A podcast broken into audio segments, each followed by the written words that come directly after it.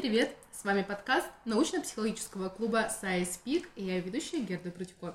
Сегодня к нам пришли два практикующих психолога Кирилл Ефимов и Елена Коваленко. Привет, ребят! Привет! Здравствуйте! И сегодня мы будем а, обсуждать одну интересную вещь. Наши гости подготовили очень интересную тему о психологических защитах личности. Ну, механизмов психологической защиты, между прочим. Механизм.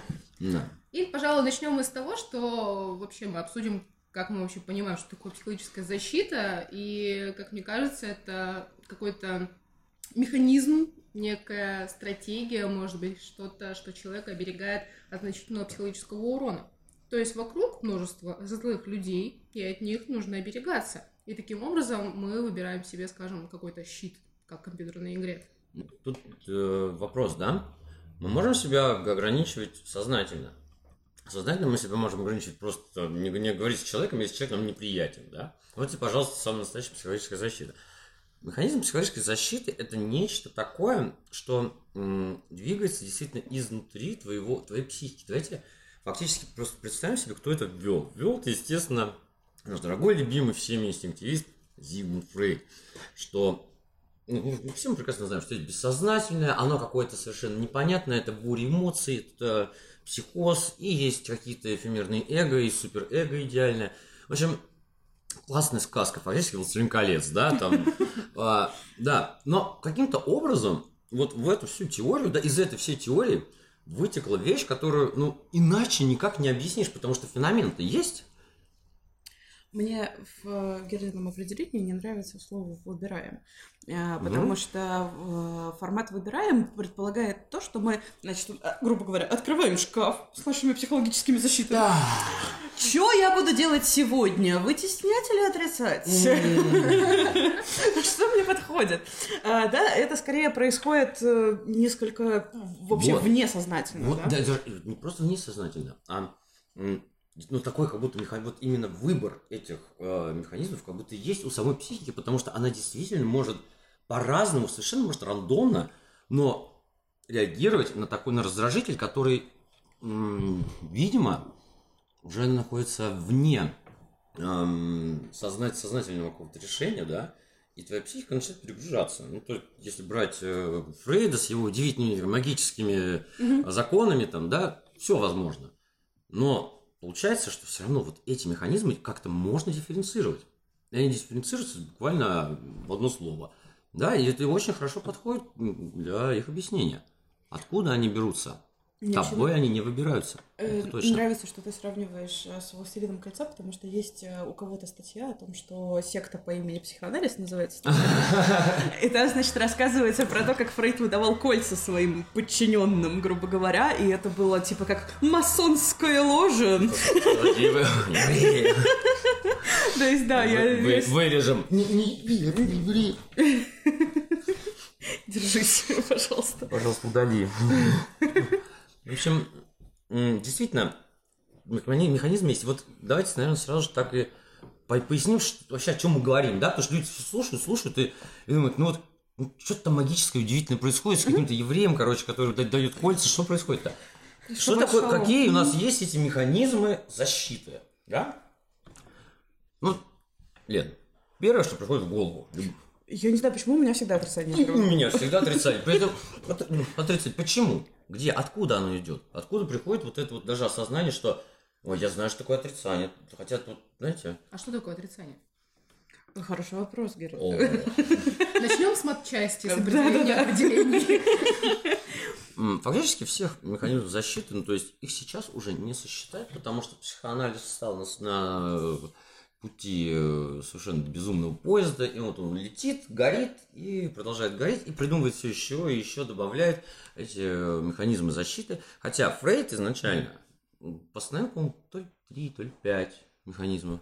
По-моему, 5, да. Да, то есть только потом фактически его дочь Анна, да, развела их до классических 15, и вот, ну, я вам так скажу, да, это, ну, действительно самые вот часто встречающиеся, зафиксированные который можно как-то вот взять и хотя бы описать случаем, причем и не одним, да, механизм психологической защиты отрицания. Давайте представим себе ситуацию. А, Вы приходите в гости к вашему другу. У вас там есть, у вас там есть третий человек, которого вы, которого, ну, в общем-то, вы знаете только вот совсем недавно. И начинаете рассказывать ему истории из ваших совместных каких-то там тусовок и тому подобное. И тут вы понимаете, что вы рассказываете историю, а, а в этой истории человек, короче, был, ну, не в самой лучшей своей форме, скажем так. А, и человек не помнит эту историю, он ее, он ее отрицает. Он отрицает ее настолько, что он не говорит даже, что ее не было. У вас вклю- включается... А вот сейчас мне очень интересно, почему ты это называешь отрицанием, а не Не- не- вытеснением. Я знаю, что ты я знал, что ты это знаешь, потому что если бы это было бы вытеснение, вытеснение тогда было бы, оно выражалось бы не, не в- вот в этом выкрике, всплеске псих- психотического, как психотической энергии, и человек просто бы начал бы истерику и ушел. У него бы он бы не попытался это как-то объяснить. Отрицание самое ужасное в этом во всем. Человек даже не может себе, он не, он не пытается никому другому, ни своей психике, никак сформулировать, что там действительно было. Отрицание обычно происходит очень резко. Ну, слушай, тут... Я понимаю, что я говорю сейчас самый такой пример, ты вот знаешь, такой вот прям, бум, чтобы люди поняли, что такое отрицание в самом ужасном ее проявлении. Но поверьте, отрицание и вообще все вот эти, вот эти проявления, о которых мы будем говорить, действительно имеют место быть, и они кажутся совершенно абсурдными в, в ситуации, знаете, каждодневной. Ты думаешь, что сейчас произошло? Я сейчас что, у Монти Пайтона, да, там какая-то глупость. Но такие вещи случаются. Ты знаешь, мне кажется, люди должны были понять, э, не- даже не столько э, то, что ты сейчас сказала, а то, что э, дифференциация защитных механизмов достаточно сложна. Да, Потому кстати, что э, вот ты начал говорить, что вот как мы отличаем там отрицание от Мгм. вытеснения, а потом ты начал говорить, а вот как он это для себя об- объясняет? Если человек для себя как-то это не, не, объясняет, то это уже рационализация, Кирилл. Э, Пошло-поехало. А, Смотрите, Хорошо, да. Суть не в том, чтобы на самом деле, да, их 15 штук, и может быть больше, может быть меньше, в зависимости от того, по кому вы начинаете их э, разбирать, да. А, смысл в том, что они по-любому существуют. И э, то, как э, вы их как бы интерпретируете, то, как вы их называете, не столь важно, а, потому что... э, ну, слушай, мы пришли к моей любви о том, что если ты называешь розу не розой, она не перестает вкусно пахнуть. А, это просто моя... э, э, Ученый, скажи мне, пожалуйста, ну то есть это, ну не, ну мы же их специально должны дифференцировать, хотя бы просто для того, чтобы понять, что у каждого из них есть различный способ проявления. И вот отрицание просто для меня это проявление именно, то есть про- проявляется в том, что человек пытается ничего не проявлять, он пытается уйти из этого, то есть просто, просто закрыться от информации, которая поступает в его сейчас э, аудиальные каналы. Он ее отрицает, то есть психика делает все возможное, чтобы, чтобы, прекрат- чтобы прекратилось вот это вот мучение. Я бы все еще назвала это вытеснением. А вот здесь, вот здесь, да, поясни за... Пояс- Поясняю за базар. за базар, да. А, Для меня э, вытеснение — это вот то, о чем ты говоришь, да, когда психика полностью пытается закрыться и сказать, что этого не было, это, э- это не мое, это не я. А отрицание — это когда э, я не мог так поступить. Я такой человек, который так никогда не делает. Или мне на самом деле не больно, если вы стоите на моей И, ноге. и вот, Да, вот, но да, я, да. я, я знаю, То есть от это чего- некий элемент тебя... агрессии, некий, некий элемент того, что да нет же. А вытеснение это когда да, да, нет, это ну. Я а думаю, муж алкоголик, допустим, да? А, ну тогда... Герда больна. У меня все нормально. Вот. Говорит женщина, говорит, он просто Да как бы нормально. такой. Она не видит проблему в этом, потому что она таким образом говорит, что нет. Для меня это всё- отрицание. Для тебя? Хорошо, я согласен, но это, тогда, ладно, я просто, скорее всего, хотел больше показать некую, некую визуальную сторону, как она могла бы ну, в, знаете, в голове засесть. Может, это тоже отрицание? Нет. Вот. Ну да, я с вами согласен, если мы когда, когда мы говорим именно про эм, глубокую какую-то вот ситуацию, да, то есть как, как, как можно назвать клиента, который, как можно назвать клиента, который, который сам же тебе рассказывает о том, что м, ну, в его жизни творится что-то ненормальное, и ты такой вот слушаешь, слушаешь, слушаешь, у тебя глаза потихонечку открываются, открываются, открываются, но дальше они уже открываться не могут, потому что ты понимаешь, что, Ну, вот здесь Глазная уже- защита вот срабатывает. Ты, всё-таки психолог, ты должен, ты должен понимать всех, да? И то есть это, это, э, это такая вещь, которую, которую ты, не, ты не должен в любом случае проявить. И человек сидит продолжает рассказывать, и у него все нормально. Ты, естественно, вот ты, например, понимаешь, ну вот это ненормально. То, что сейчас человек рассказал, это ненормально. Психолог, конечно, может задать вам вопрос, то есть э, у вас там, вы представьте себе, что вот эта ситуация происходит там с кем-нибудь другим, или там, ну как-то вы вывернуть это все. Человек, то есть, не будет видеть себя в любом случае в этой ситуации, ну как-то задетым или что-то, то есть у него все нормально. У других эта ситуация, Это ужасно. А у меня нет, у меня все хорошо. да, А ты знаешь, мне это очень а, напоминает, вот особенно когда Герда начала говорить про там, мужа алкоголика и Мгм. так далее, а, про ситуации семейного насилия и так далее. Мгм. А, на самом деле, э, я вот искренне не, не советую психологам работать с э, насилием, потому что, ну, особенно если у вас нет какого-то очень крутого супер- э, супервизора, потому что а, или антидепрессант. Э, Так тоже можно, но тоже не, не самый хороший вариант. Вы тогда будете не очень эффективны в терапии. А, потому что, когда ты сталкиваешься с... э, Ну, обычно это женщина, давайте объективности ради. О, сексистка! На прием ко мне чаще приходят э, женщины с ситуациями насилия, нежели мужчины. Давайте вот так. Это, это объективный факт. Не, а тут нельзя быть сексисткой или нет. А, Соответственно, у тебя первая реакция, твой, как бы, твое личное мнение, оно выходит из того, что как бы это жуть какая-то, да возьми и уйди от него. Это что такое вообще? В смысле ты живешь с ним там 10 лет? Это что такое? Э, Он, значит, меня бьет, э, пьет, поколачивает, вообще все очень Да плохо. даже если он тебе, тебе дарит каждый день кристалл Сваровский, просто так вот, знаете, и... Кирилл явно не знает цену А ты любишь настоящие бриллианты. Не, насилия. ну, есть, э, простите, пожалуйста, я... да. У меня Не нет никаких. Вот, я просто к тому, что а, он может делать для нее все, но при этом, получается, он все, он при- он проявляет насилие по отношению к другому человеку. Если- я понимаю, что да, конечно, сейчас э, вот эти женщины, которые приходят на, на сеансы, они могут тоже мне сказать, бо, типа, это насилие проявляет э, к человеку. Дело не, ну да, проявление вообще насилия от человека к человеку, это ненормально. И Ну, просто, знаешь, да, жертва обычно... ну, да, мы говорим про семейный конфликт, да, естественно. Это домашнее насилие. да. Жертвы обычно говорят о том, что, ну, он же меня любит. Ну, я сама же виновата. Вот я тарелку неправильно поставила в раковину, ну, он меня и как бы И вот каждое из, из тобой названных объяснений можно под- подписать под какой-либо механизм психологической защиты. А, потому что э, женщина не может э, уйти из этих отношений. Ну, я про конкретный, да, пример говорю. Женщина не может уйти из этих Мгм. отношений. А, причем, э, что самое для меня всегда интересное в э, ситуациях э, с насилием, это то, что быть э, в отношениях с насильником это безопасность. А, Да, потому да. что Своя экосистема образуется у них. А, смотри, если он такой сильный, что бьет меня, значит, он побьет Да. всех, кто на меня атакует. Значит, я чувствую себя в защите. Мгм, да. Это, это просто, это какой-то сюр. Это ты сидишь и Не- думаешь, в смысле? Стокгольмский синдром, hello. То есть ты понимаешь, что в, ну, любой такой ситуации, то есть тебя, кто тебя защитит от, я не знаю, от человека с пушкой? Человек, тоже человек с пушкой, с двумя пушками, да? Но лучше уж, знаете, как многие женщины так говорят, мне нужен мужчина, мне не нужен красавчик, мне нужен такой, мне нужен мужик. Такой, который, по- который, вот я ему скажу, и он пойдет за меня, вот всех, всех, всех мужиков расстрелять, и вообще ему будет плевать, потому что я его. Да, и вот на самом Я деле... так в Тиндере написала.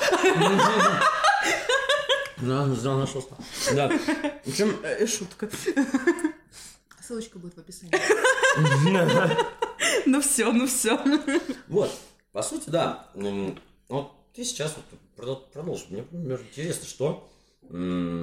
Ну вот у меня была клиентка, я э, часто про нее рассказываю, ввиду того, что она была одна из моих первых Мгм. клиенток, и э, я вообще всегда говорю, что мой путь психотерапевта, психолога начался очень страшно, потому что на меня выпали просто все самые сложные кейсы, которые могли только выпасть, А, и, собственно говоря, это, э, одна из клиенток Она изначально пришла ко мне с э, запросом а, про там налаживание отношений на работе, а, ну там самооценка, ну классический такой набор а, стандартной женщины 20-25 лет. Э, не могла, могла себя найти в университете, и теперь, короче, помогите мне. Ну, в общем, там, там да, такое. Mm. А, а потом внезапно оказалось, что она уже 8 лет живет с мужчиной, который ее бьет, бухает, не работает, она его содержит.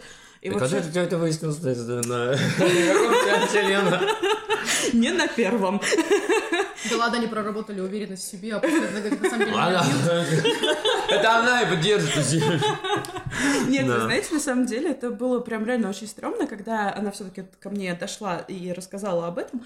Я первое, что я вообще сделала, я вышла и позвонила с э, своей подруге, которая мы с ней тогда проходили э, что-то вроде параллельной супервизии, когда мы делились, значит, э, какими-то вещами, которые нас затронули в нашей терапии. И я ей говорю, я ужасный человек, я абсолютно не профессионал, я не распознала это, я не увидела, что она как бы в таком, в таком состоянии. Вот. Она мне говорит, значит так, дорогуша. Ты как раз... Тебе доверились. Ты выстроила систему доверительных отношений. И я такая, ну да, но я же не распознала, я не сделала правильную работу, как же так? Вот, и как бы... А что, так в том-то и дело, распознавать, ты, ты можешь распознать действительно проблему, ты же, ты же психотерапевт, ты распознаешь проблему. Проблему ты пытаешься найти именно в словах клиента. Ты не можешь найти проблему просто так, знаете, то есть он об этом не рассказывал, ну и типа и... Э, хм. Понятно, это значит что? Это настолько была не проблема даже в ее собственной голове, вот, что да. она была абсолютно уверена, что проблемы у меня никакой нет, это вообще не проблема, зачем вообще об этом упоминать? И из этого никак не строится ничего другого. Фактически все, что она тебе рассказала, исходит исключительно из ее вот этого механизма отрицания да? да? Вот тут а я соглашусь, что это отрицание. Мы наконец согласились. Та-та! Здесь еще должны быть шутки про норму, да? Да, да, да. Вот, ну хорошо, я думаю, что, в принципе, э, наши слушатели понимают про отрицание вытеснения. Что делать с этим? Эм. Вот, вот вопрос, понимаете, то есть мы можем, конечно, взять и просто рассказать удивительные истории о том, как проявляется это все, но а, Блин, это, это, это может случаться, знаете, с вашей соседкой в, у вас дома. А, это может, может быть с вашей лучшей подругой, это может быть с кем угодно. И вы об этом можете не знать. Похоже на социальную рекламу. Купи водки. Вот. А. Ссылочки в описании, как обычно. Вот что тогда делать? Тебе приходит клиент, который вот именно вскользь упоминает, то есть как, как ты узнала? Как она тебе об этом сказала? То есть это было именно вот как, Лена, вы знаете, я вдруг поняла, что у меня муж абьюзер. Скорее всего, нет. Не, не-не-не. Это было вообще абсолютно случайно. Мы что-то обсуждали, начали обсуждать, э, что вот, э, значит, проблемы были на работе с э, шефом. И шеф вот такой вот там доминантный, сильный и все такое. И вот там проблемы какие-то. Вот не складываются отношения. Я говорю, ну, хорошо. А в личной жизни у вас как складываются отношения? Она такая, да все нормально. Восемь лет живу бьет меня, бухает. И я такая, Um, wait a second, как бы. Подождите секундочку, можно мне как бы и, и, еще раз, да? Мы заново обрисуем всю эту ситуацию. А, потому что если раньше я думала, что, ну, просто, да, сейчас дращу ее немножко, сейчас вот а, дам ей уверенность и все такое. Потому что ты не думаешь о том, что человек, скорее всего, приходит к тебе, ну, уже будучи замужем, то есть с целью поднять себе самооценку, ну как, у нее, наверное, кем она работала? Ой, это какая-то стандартная позиция, да. типа там документооборот. Ну, то есть она, скорее всего, да, очень прилично выглядящая девушка. Да, да, да. Да, то есть у нее, то есть это такая вот класс, класс, типичная просто, не знаю, работающая девушка, в свой, свой год закончившая. У нее есть диплом о высшем образовании, скорее всего. Да, да. Да, но ребенок есть? Нет. Ну, Слава Господи. Ну, вы таких встречаете в метро. Они сидят перед вами. Да. И тут она тебе такая говорит, ну, бьет меня. Чего? Типа, а, а, а, алло? Вы понимаете, вот этот вопрос «алло» возникает, ну, должен возникать, на самом деле, не только у психолога. Он должен, ну, может быть, конечно, такой-то моральный императив, да, но, ребят, насилие – это плохо. Да, и такая вещь, она закладывается даже, знаете, ну, в Библии, знаете, вот какая-то не убей, там, вот это все. То есть, практически посыл понятен. Плохо делать не надо. Да, только Ветхий Завет самое Жестокая Жестокая книга. книга. Да, естественно. Вот, поэтому мы встречаем фактически запрет э, прохождения вот этого закона о домашнем насилии. Типа, когда люди сами такие, «Да это норма. Типа, ты- когда, когда им вдруг сказали, что, «Э, ребят, у нас тут женщин бьют. Ну и. И вы слышите, знаете, фразу из, из Государственной Думы э, о том, что, ну, так в этом, как, у нас в уставе написано, в домашнем, как у нас... Домоводство? Да, да, да, да, да, то есть, знаете, тебе, нет, домовой... Домострой. Домострой, да, точно. домострой. И ты такой думаешь, господи, боже мой, человек на, аж нашел, вот, вот это уже, Это же Ницше идет. это, это, это не отрицание, это не отрицание, вот это уже вполне возможно, рационализация даже. Нет, не рационализация, не-не-не. Пока Кирилл вспоминает, я подумала одну вещь. Смотрите, мы э, всегда должны действовать э, максимум в интересах клиента, с которым мы работаем. Мгм. Вот. Минимум. Мы работаем только с его проблемами, а не с проблемами какого-то ближайшего окружения. А вот теперь ситуация. Он находится в абьюзивных отношениях. И мы понимаем то, что это не совсем экологично да, по Мгм. отношению к клиенту, но с другой стороны, если мы его вытащим из устоявшейся системы, это как вот все время говорят, выйди из зоны комфорта. Окей, я вышел, а что дальше?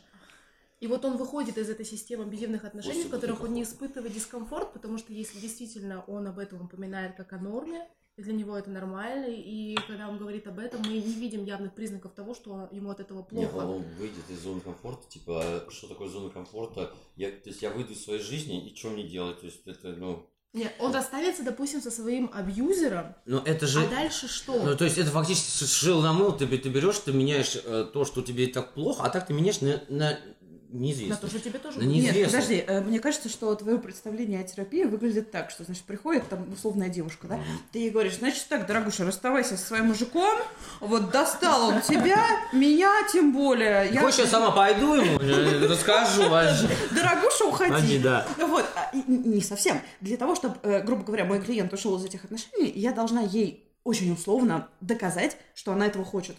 И вот когда она сама этого захочет, я сделаю все от себя возможное, чтобы создать у нее это желание, а, чтобы она поняла, что такое комфорт. Комфорт это вот не в том, что тебя бьют каждый день, оказывается, внезапно, да? А, Вот, а, когда она это осознает, только тогда она сможет выйти из, из отношений. Потому что если иначе, грубо говоря, я ей скажу, вали из этих отношений, она на каком-то респекте ко мне скажет, что типа, ну окей, ты лучше знаешь, я Нет, так сделаю. не бывает, согласись. Это просто так, она пришла к тебе, там 8 лет она жила и тут какой психолог не был, как бы она к тебе не доверяла, ну просто за... Да вот так вот случайно тебе сказали о том, что она и так отрицала, и тут такого не бывает, Лен. Ну, слушай, у меня был похожий, по- по- похожий сценарий, когда клиентка внезапно ушла от мужа. Я, Они потом не, не сошлись? а? Э, нет, она сошлась с еще большим абьюзом. А, ну, понимаешь, проблема не была решена, типа, вот того, что абьюз это плохо, и так так не надо жить. Вот, я о том и говорю, Ну, да. что даже если я вытащу ее из этих отношений, то она войдет в еще худшие, потому что ей, естественно, там некомфортно, да, что я сняла с нее это. И, соответственно, наша э, работа будет заключаться исключительно в том, чтобы доказать ей, что вот это-то ненормальненько, давай-ка как-то, ну, подумаем о том, а как бы тебе хотелось жить. Ну, навряд ли ты там в детстве, когда наряжалась в принцессу, мечтала о том, чтобы твой муж там пил и бил тебя, да? Э, ну, я люблю э, регрессировать с клиентом в детство, потому что, ну, это всегда, знаете, такое что-то очень близкое к сердцу. А большинство людей, э, особенно если, ну, тут надо упомянуть, да, что перед тем, как ты это делаешь, ты всегда задаешь несколько там контрольных вопросов про детство, и если оно там плюс-минус нормальное, плюс-минус нормальное... Никогда не встречал. Я часто встречаю, но нужно, знаешь, вот это вот э, понятие плюс-минус нормально, оно растяжимо. Вот, ну то есть, если мы говорим о том, что э, нормально это когда у тебя нет конфликтов в семье, ты не найдешь такого человека. А это почему это нормально, кстати говоря. Тут, ты знаешь, тут, тут вспоминаешь того же самого Кахута, который как раз наоборот, что если у вас нету конфликтов в семье, господа, вы чего, вы не любите друг друга. Это, нет, это правда, он поэтому даже избирался дважды этим, ну, главой психоаналитического общества, причем уже как после Фрейда, то есть уже нормальными людьми. Ну. А, да, соответственно, когда ты с клиентом выходишь в детство, если оно плюс-минус было там, адекватным, а, то это всегда имеет такие теплые воспоминания. Это вот как раз-таки тот э, якорь, который можно поставить а, для, собственно говоря, все той же психологической защиты, но только уже более сознательной. То есть, знаете, это, ну, наверное, все слышали про такие техники о поставлении якорей. НЛП зашло в чат. Купол. Купол, конечно. Слушайте, опять же, если это работает с кем-то, слава тебе, Господи, пусть работает. Соответственно, идея, если вдруг кто не знает, кратко поясню, в том, что в какой-то там ситуации, которая вам не нравится, в конфликтной ситуации, вы мысленно возвращаетесь там, где у вас стоит якорь, там, где вы чувствуете себя комфортно. И уже на основании некого такого внутреннего ощущения комфорта, которое подарила вам эта ситуация, вы уже можете по-другому реагировать на то, что происходит в данный момент. Ну, там... Вот. Ну, Но там совсем очень, очень важный момент, что ты делаешь обязательно э, не просто психическое какое-то вот э, сам изменить там. Действие физическое. А да, а ты обязательно его связываешь еще с какой-то кинестетикой, да? Там, там обязательно на одном действии, там причем а, некоторые делают это, там, типа, щипают, наоборот, лучше себе делать, наоборот, типа, погладить, погладить. чуть-чуть, да. Вот. Селф-харм в медицинских целях. Э, как транзактному аналитику мне очень нравится слово поглаживание. Вот. Но, опять же, да, вот мы с вами говорим про эти механизмы психологической защиты. А, давайте все-таки людям еще расскажем про то, какие они еще бывают, потому что даже из их названий уже захочется... Знаешь что, мне кажется, что вот э, так как мы рассмотрели хоть как-то э, отрицание и вытеснение, э, механизмы, скажем так, первичной э, защиты, да, более базовой, угу. то мы можем рассмотреть что-то более серьезное, например, там ту же рационализацию, которую мы упоминали, и сублимацию, угу. как... Э, более зрелые такие уже. Да, они более комплексные. Ну, то есть, э, по факту... Мы не можем сказать, что это, опять же, механизм, который выбирается сознательно, угу. но, допустим, у трехлетнего ребенка сублимация не, не сработает, да, да. ее нет, а, потому что еще недостаточно личность развита для того, чтобы использовать такой сложный механизм защиты. Да. Я вообще хочу сказать, что я вот помню, когда преподавал, как раз студентам нужно было объяснить, что вот, вот э, что вы все проходите через, как каждый из нас проходит через э, механизм психологической защиты. Это необходимо для нашей социализации с вами, для, и самое главное, даже нет, для нашей индивидуализации в обществе, потому что мы уже с вами, когда входим в, по Фрейду, опять же, да, в пубертатный период, мы все, мы, то есть мы начинаем уже как-то пытаться скреститься с обществом, то есть как-то в нем выжить, да? Я себе представляю осьминога, который заказывается... Боже мой, что? Заказывается. Да, интересные выбираете слова, друзья. Э, как-то распускает свои щупальца в общество и такой вот. И пошло японское порно. В общем, не суть, да. А, интересная тема мысли. В общем, а, да. Хорошо, что ты не отрицаешь свою зависимость от этого. Нет. Уже дважды сегодня. Чирс туда. Да. А? Э, про сублимацию и рационализацию. Да, вот. Э, сублимация у тебя возникает тогда, когда у тебя появляется потребности, которые, то есть вообще твое общество, в котором ты вот э, с твоих, с твоих первого, второго, третьего, четверо, пятиклашек, шестиклашек, еще все бегал и делал одно и то же. То есть, да, вы, вы, вы совершенно тупо общаетесь. Вы никогда не обращали внимания, как, как выстраиваются отношения у, эм, в школе у, у детей Младший. с первого, да, до, ну, где-то шестого класса. Да нет, шестое сейчас уже нормально. Ну, я не знаю, у них, мне кажется, вообще, у них, прошу прощения, начинает расти грудь уже еще в маме. Типа, это, это, это вообще такие, ну, конечно, дети, не знаю. Чернобыль, спасибо. В общем, Все ГМО. ГМО, да. Вот, да все к чему? Вот в какой-то момент происходит переломный, да, что же случается? Гормон. То есть вот здесь, вот, мы, мы, я понимаю, что это, это настолько избито, типа, твое тело меняется, ты начинаешь чувствовать те вещи, которые ты раньше не чувствовал. То есть, да? А Цитируешь а... книгу Снайдера прям просто. Вот. И получается очень странная ситуация, что у тебя, то есть, ты начинаешь действительно интересоваться уже вещами, которые, ну, типа, м-м, уже можно делать, и ты хочешь их делать, и ты видишь, как другие уже это делают. Понимаете, сублимация на самом деле имеет, очень-очень-очень важную роль для развития человека. Я помню, проводилось исследование, очень, очень, я бы так сказал, вот, не, не знаю, как его назвать, оно какое-то грязное. В Великобритании на протяжении 50 лет велось одно исследование. А, значит... Британский ученый. Ребят, естественно. Да. А, Наш любимый. подростков, которые начинали, э, так сказать, сексуальные контакты, чем раньше, ну, тем раньше, чем, ну, чем их э, другие, не столь... Э, Зрелые. Не, давай не так скажем. Э, твои одноклассники уже делают что-то, что ты не делаешь, и это именно то, что когда-то вот был табуированным, в общем-то, все это время было табуировано, ну, типа, а ребенок разве понимает, что такая тема? Какой ребенок? Семиклассник? Не-не-не, про то, что говоришь, что, что вот он взрослеет до определенного возраста, и в один день он начинает испытывать некоторые чувства. С другой стороны, с другой стороны, у него возникает просто интерес, и у него противопоставление до-после. Но, с другой стороны, а, он еще нет табу. Ну, нет, подожди. Он, он просто об этом не думает. Он ему, ему прикольно посидеть, короче, в телефончике, поиграть в Clash of Heroes, короче, пожрать своими друганами сухарики, а потом вдруг проходит Светка какая-нибудь там из, 7 Б. И вот Светка прошла в этот раз совсем иначе.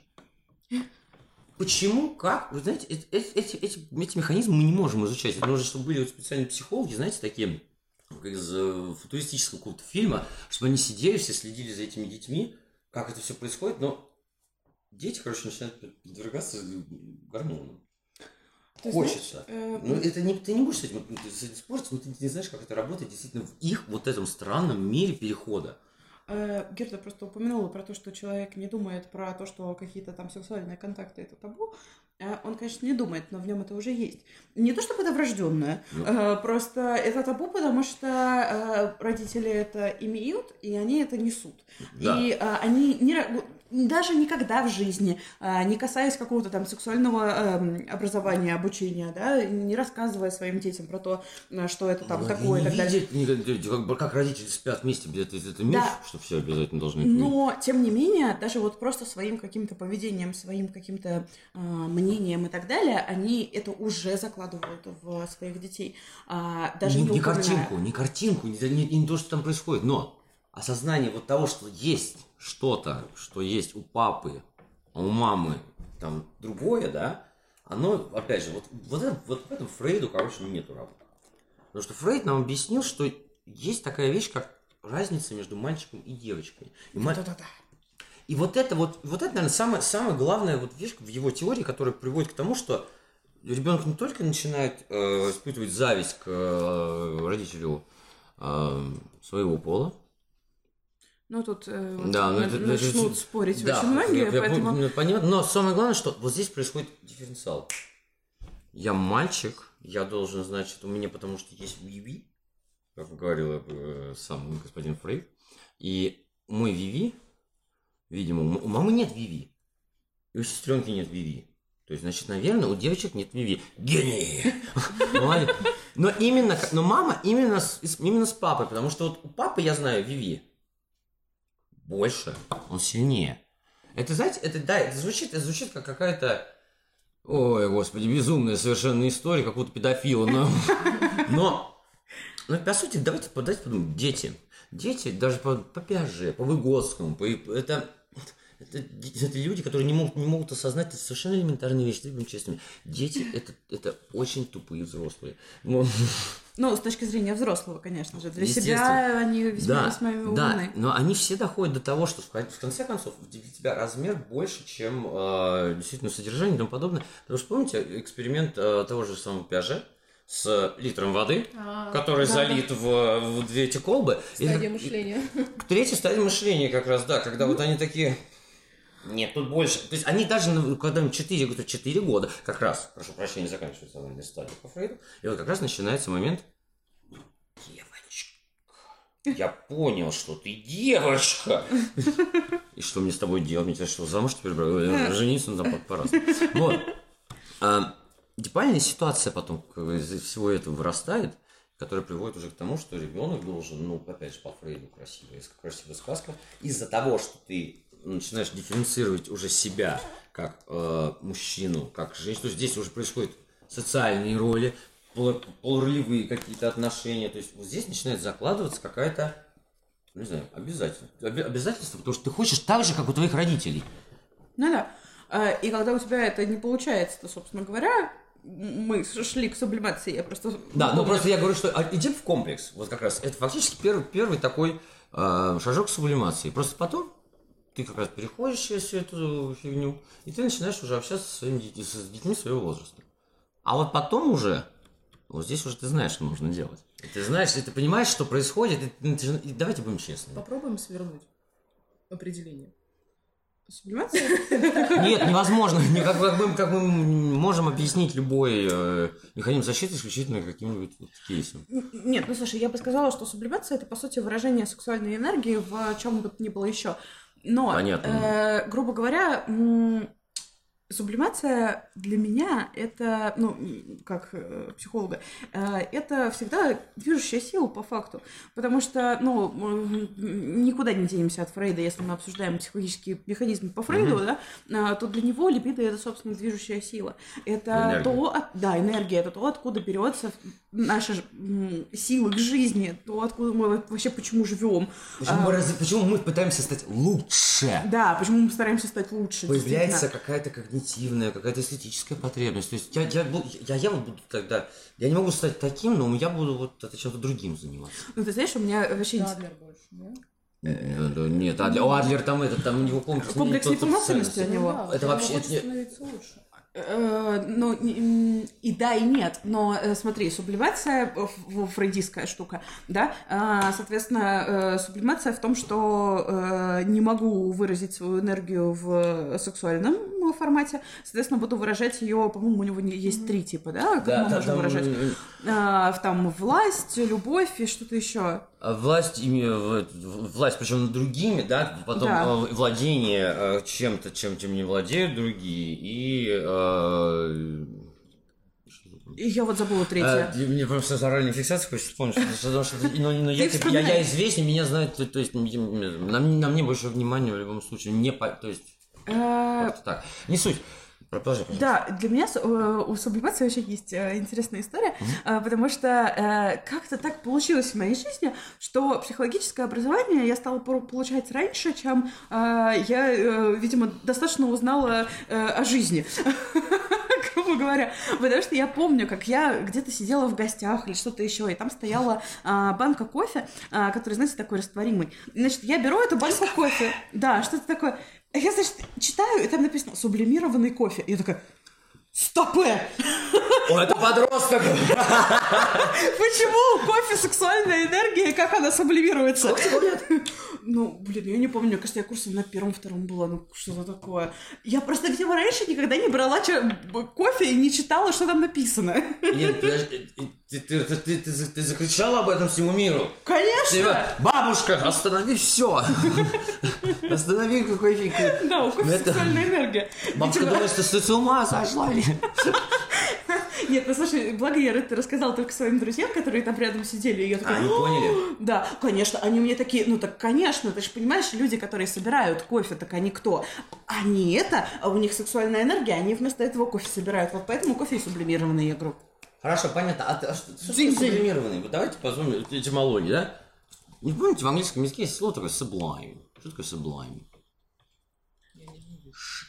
Идеально. Сублимирование, то есть фактически, да, то есть можно сказать, что это доведение до какой-то более жесткой, более, более ну, мощной, твердой структуры, более ос- основательной. И вот я к чему. В Британии на протяжении 50 лет проводились куча, то есть, и, то есть, и они и на интеллект и смотрели, и то есть на все абсолютно факторы личности. все это делали, делали, делали, в конце концов. Сублимация. Когда начинается у человека, ну, и продолжается довольно-таки долго, ну, к сожалению, для человека, возможно, да, но для его таланта, для его личности, это самый удивительный дар, который он мог получить за вот это, за одинокие дни и вечера, которые он проводил. Потому что именно эти люди, знаете, тут не вот какая-то вот действительно сказка типа того, что ну ты страшненький, но зато будешь счастливый и богатый, да? Ну, хоть что-то. Ну да, но, понимаете, люди, которые как раз очень рано начинают э, входить в период полусозревания, они, они, у них там есть, не знаю, такие же, так- в Англии живут точно такие же люди, вот с точно такими же дворами, фактически, ну не такими же ужасными дворами, конечно, как у нас, да, но, Что за оценочное но там точно так такие же есть чет- э, 13-летние девочки, 14-летние пацанчики. Просто они называются, ну, girls boys. Вот и все. Да, и потом их дальнейшее развитие как личности, сублимация просто берет и перекрывается просто потому, что у меня это... Что получается? Зачем мне о чем-то думать? Как только тебе твой организм начинает подавать сигналы, которые ты на самом деле не осознаешь, тебе просто хочется. Давайте, ну, Мгм. Рука, рука тянется в такие года очень часто вниз, и ты даже пытаешься об этом как раз не вспоминать, потому что это, кстати, еще один интересный механизм психологической защиты. Да, это как, знаете, как в Советском Союзе секса не было, да? Но точно так же люди не мастурбируют. Люди вообще не мастурбируют. Это, это неправда. Запомните, пожалуйста, расскажите всем своим э, рукам. Ну, серьезно. А, Люди, которые получают сразу то, что дает, что хочет их организм, у них не возникает уже никакой потребности дальнейшей. Здесь, а вот здесь вспоминаем советских психологов.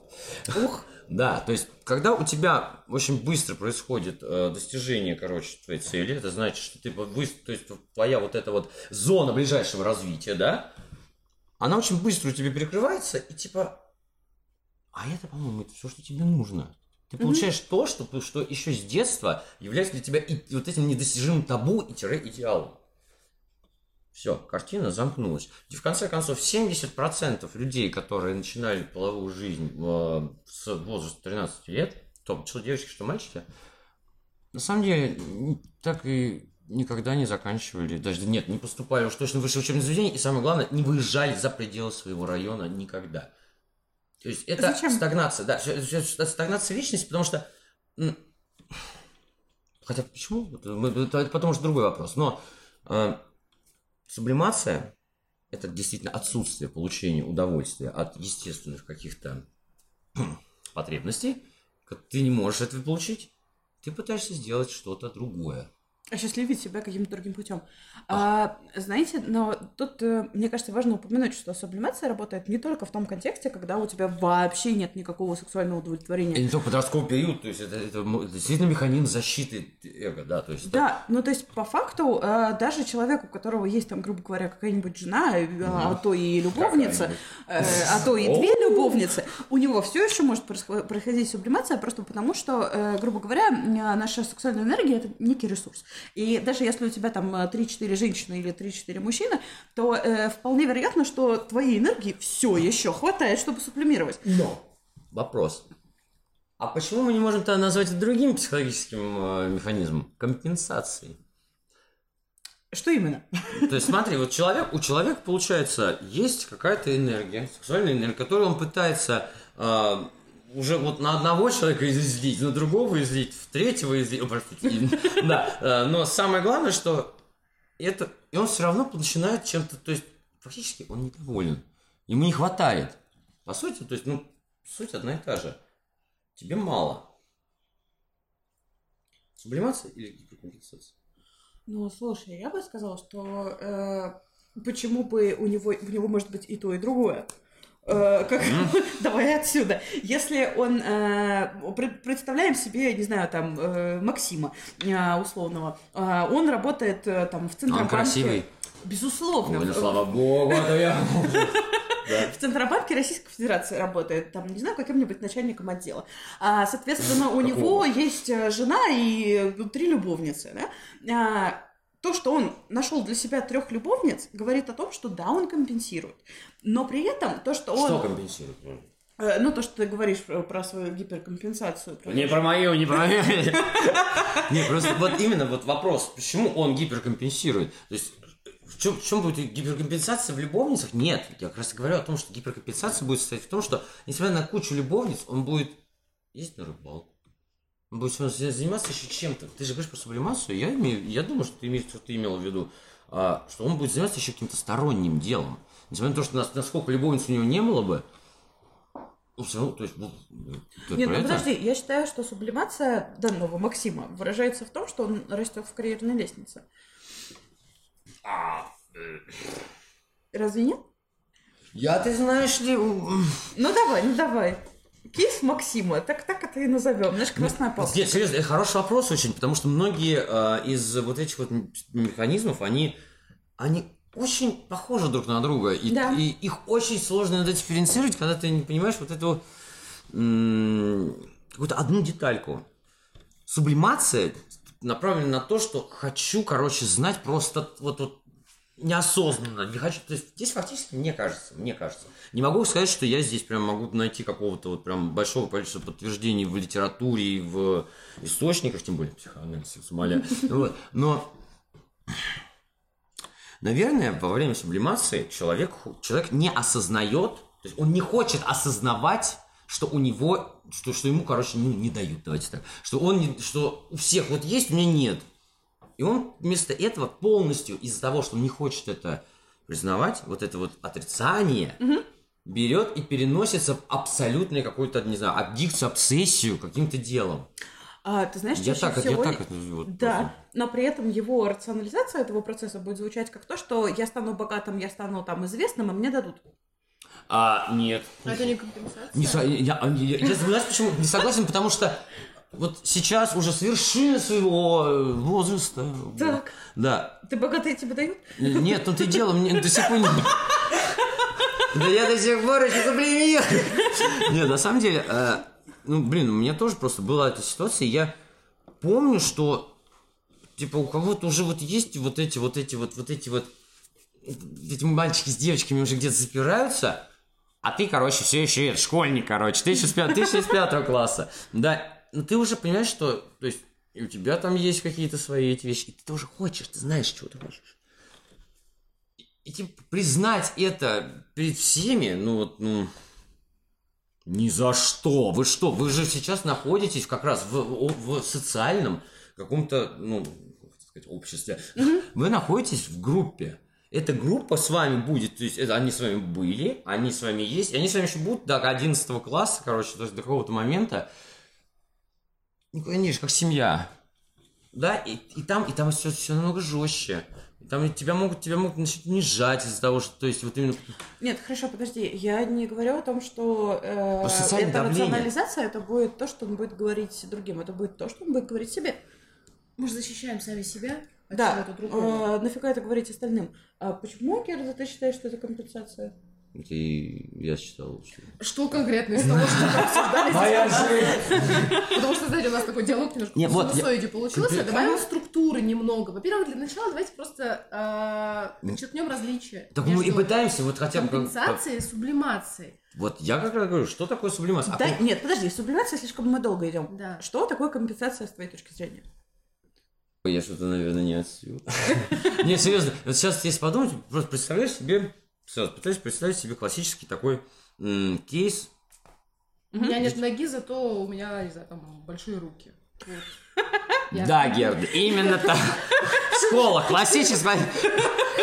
Да. Открывай психоаналитическую А, школу. Компенсация это когда ты. Когда у тебя действительно есть желание заниматься чем-то вот именно одним, и это уже. а, у тебя, то есть, ты, суб- ты во время сублимации не мог себе позволить этим, этим заниматься. Никаким. То есть это какая-то мечта. Мечта совершенно нереальная. И ты сам, сам понимаешь. А Знаешь, что у меня дифференциация намного проще. Я Ну-ка. так как бы просто поняла. Не, я, я, я мог тоже проще сказать, просто мы же пытаемся объяснить. Нет, э, смотри, для меня э, компенсация не связана с сексуальной энергией. И для меня тоже нет. Смотри, э, допустим, у меня э, плохие отношения с матерью. Вместо того, чтобы выстраивать хорошие отношения с матерью, я просто уйду в другую деятельность, где я достигну успеха. Простите, зачем выстраивать, вообще, почему императивом должно быть выстраивание хороших отношений с матерью? Это отдельный потом, э, видимо, тема для разговора. Ну, э, то есть человек избегает того, чтобы там тех же самых разговоров э, с мамой, потому, ну, по, по- любым причинам. принятие матери, давай так вот, ну, нужно принятие матери как ее, да, вот. Вот, соответственно, компенсация это когда мы берем что-то не сексуально энергичное и не преуспевая в этом, преуспеваем в чем-то другом для того, чтобы как бы скомпенсировать как раз-таки урон для своей личности. Можно я просто задам тебе вопрос? Давай. Получается, именно сублимация отличается от компенсации с твоей, с твоей точки зрения, что если есть сексуальное вот именно вот э, неудовлетворение, то есть вот именно секс... Сексуальный драйв это всегда сублимация. Все, понятно. Да, и я напоминаю, что сегодня у нас а, были в эфире два практикующих психолога, Кирилл Ефимов и Елена Коваленко. Поговорили о психологических защитах и в дальнейшем будем еще раз возвращаться к этой теме. Спасибо, что вы с нами. Ставьте лайки, подписывайтесь на наш подкаст и до новых встреч. Пока-пока. Пока!